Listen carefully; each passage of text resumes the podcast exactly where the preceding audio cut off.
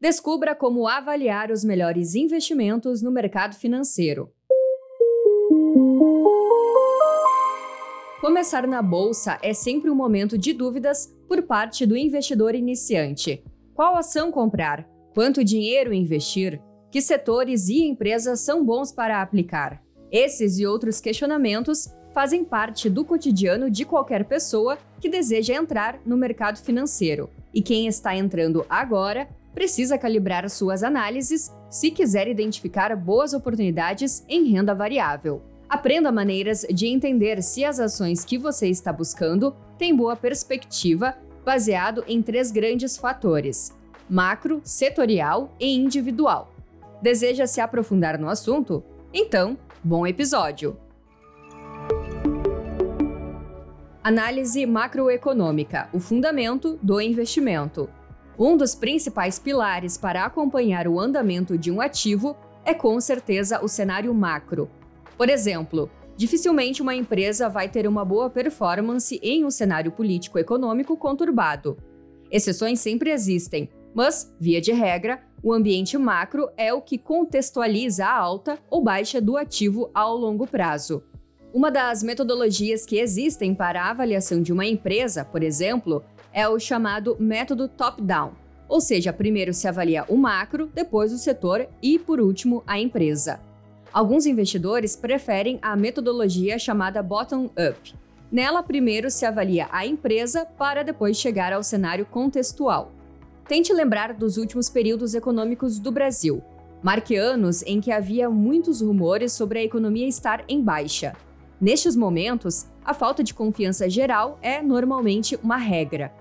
O mesmo acontece com os participantes do mercado financeiro.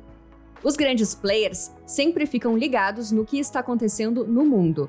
Dados econômicos como PIB, inflação e Selic são sempre considerados. Também expectativas políticas futuras ajudam na análise de grandes investidores. Investir em um ambiente de negócio seguro é o que todo investidor quer. Por esses motivos, você deve acompanhar como está a economia por trás do ativo que está analisando. Em outras palavras, você deve saber como a economia está ajudando a precificar o ativo. O investidor está sempre conectado com o mundo. Confira algumas dicas de indicadores e fatores que você precisa considerar para seus investimentos. Políticas governamentais. As políticas governamentais afetam diretamente a precificação dos ativos. Os participantes do mercado estão sempre de olho em regulamentações, apoio e linhas de crédito, política monetária, política fiscal, privatizações ou estatizações, enfim, acompanham tudo o que o governo faz. Por isso que em momentos de eleição, o mercado fica extremamente agitado. A dúvida sobre quais serão os parâmetros do governo que vão ser seguidos levam o dólar, a bolsa e commodities para cima e para baixo a todo momento. Políticas pró-mercado são sempre bem recebidas, levando uma melhoria geral nas expectativas da bolsa. Nestes momentos, geralmente a bolsa tende a ir para cima. Mas um ponto muito importante: você é o investidor. O acompanhamento que você deve fazer, apesar da óbvia dificuldade de projetar o futuro, é verificar se essas políticas têm fundamento e não apenas promessas.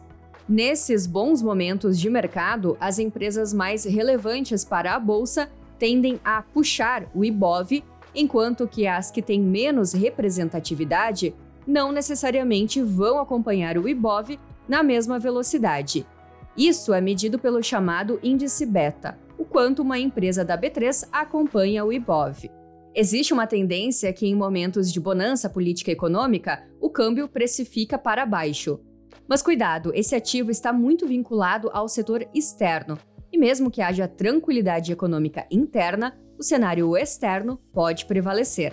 Política econômica externa: guerras comerciais, taxa de juros norte-americana, preço de commodities, todos esses são fatores externos. É importante entender a economia de modo global. A economia brasileira não está desvinculada dos fatores externos. Se o ciclo econômico global é positivo, se tudo der certo a nível interno, certamente o resultado a médio e longo prazo deve ser bom para o mercado de ações. Por outro lado, o cenário externo pesa muito negativamente. A China é um forte parceiro comercial do Brasil. Fique atento a notícias sobre minério de ferro e índices chineses, pois tendem a influenciar o IBOV. Notícias: As notícias são um fator relevante para a interpretação de mercado, tanto notícias do ponto de vista econômico e breaking news, que podem ser breaking news voltadas ao cenário político, como fatores inesperados, exemplo, rompimento de uma barragem de mineração. Há duas possíveis interpretações. Se a notícia é positiva, para o investidor que já está acompanhando um ativo visando o longo prazo, ele pode aumentar a posição ou deixar o mercado seguir andando a favor. Para notícias negativas, a interpretação deve avaliar se houve uma brusca mudança no mercado. Por exemplo, a ação desabou, pois a empresa não vai conseguir honrar seus compromissos. Ou que notícias ruins são boas para dar a oportunidade de comprar a ação mais barato. Cada cabeça é uma sentença, logo, são situações que você pode enfrentar e poderá decidir para um lado ou para outro. PIB. O PIB é uma importante variável do país, indicando a força econômica, no nosso caso brasileiro. Um PIB com projeção positiva indica uma economia com força, puxando consequentemente vários setores. Uma economia em recessão indica que alguns ativos devem sentir mais efeito da falta de dinheiro da população. Exemplo disso são ações vinculadas ao setor de consumo. Taxa de juros. A taxa de juros é um componente muito forte da economia, junto com o câmbio. Está entre os principais formadores de preço da economia. No Brasil, a taxa de juros é chamada de taxa Selic. Uma queda na taxa de juros depois de um momento de oferta alta, por exemplo, é positiva para a bolsa, pois os players têm de correr para o mercado de ações a fim de rentabilizar seu patrimônio. Toda avaliação é contextual, então é preciso acompanhar o cenário e conectar todos os pontos necessários para uma boa avaliação do ativo ou grupo de ativos que você pode acompanhar. Análise setorial. Muito utilizada para acompanhar e comparar empresas, a análise setorial existe como uma forma de você identificar o papel e a relevância de determinada empresa dentro do setor em que ela atua. Assim, é possível verificar como está a atividade da empresa frente à concorrência. Alguns pontos são importantes para avaliação setorial. Faturamento. Aqui ocorre uma comparação do tamanho da empresa e de seu faturamento frente a empresas de outros países. Assim, é possível avaliar o seu crescimento e projetar os próximos passos. Consolidação de mercado. Aqui acompanha-se o chamado market share, ou seja, o quanto a empresa tem de mercado em relação aos seus concorrentes. Também verifica-se o quanto de projeção existe no mercado em si, projeção do setor. Por mais que um setor cresça, uma empresa pode não acompanhar, ou seja, não ser escalável. Traduzindo em exemplos práticos, não adianta achar que será possível atender mil pessoas em um bar de 5 metros quadrados. Assim, é importante verificar o quanto a demanda do setor pode ser absorvida pela empresa. Players concorrentes. É interessante entender como os players concorrentes têm se manifestado. Há alguma novidade no setor? Há alguma tecnologia que o concorrente obteve e está lançando no mercado? Por mais que a empresa tenha boa performance, alguns mercados são mais dinâmicos, como o tecnológico, por exemplo. Deste modo, é necessário ficar ainda mais atento frente às novidades do setor. Análise individual.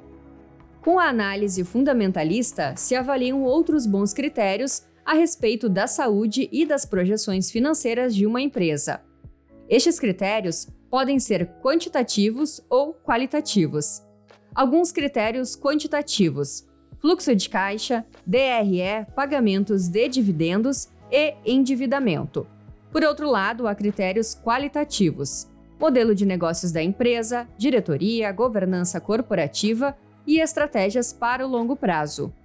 Muitas dessas informações podem ser buscadas diretamente com as empresas, no site das empresas listadas em bolsa, na área de relacionamento com os investidores, por exemplo.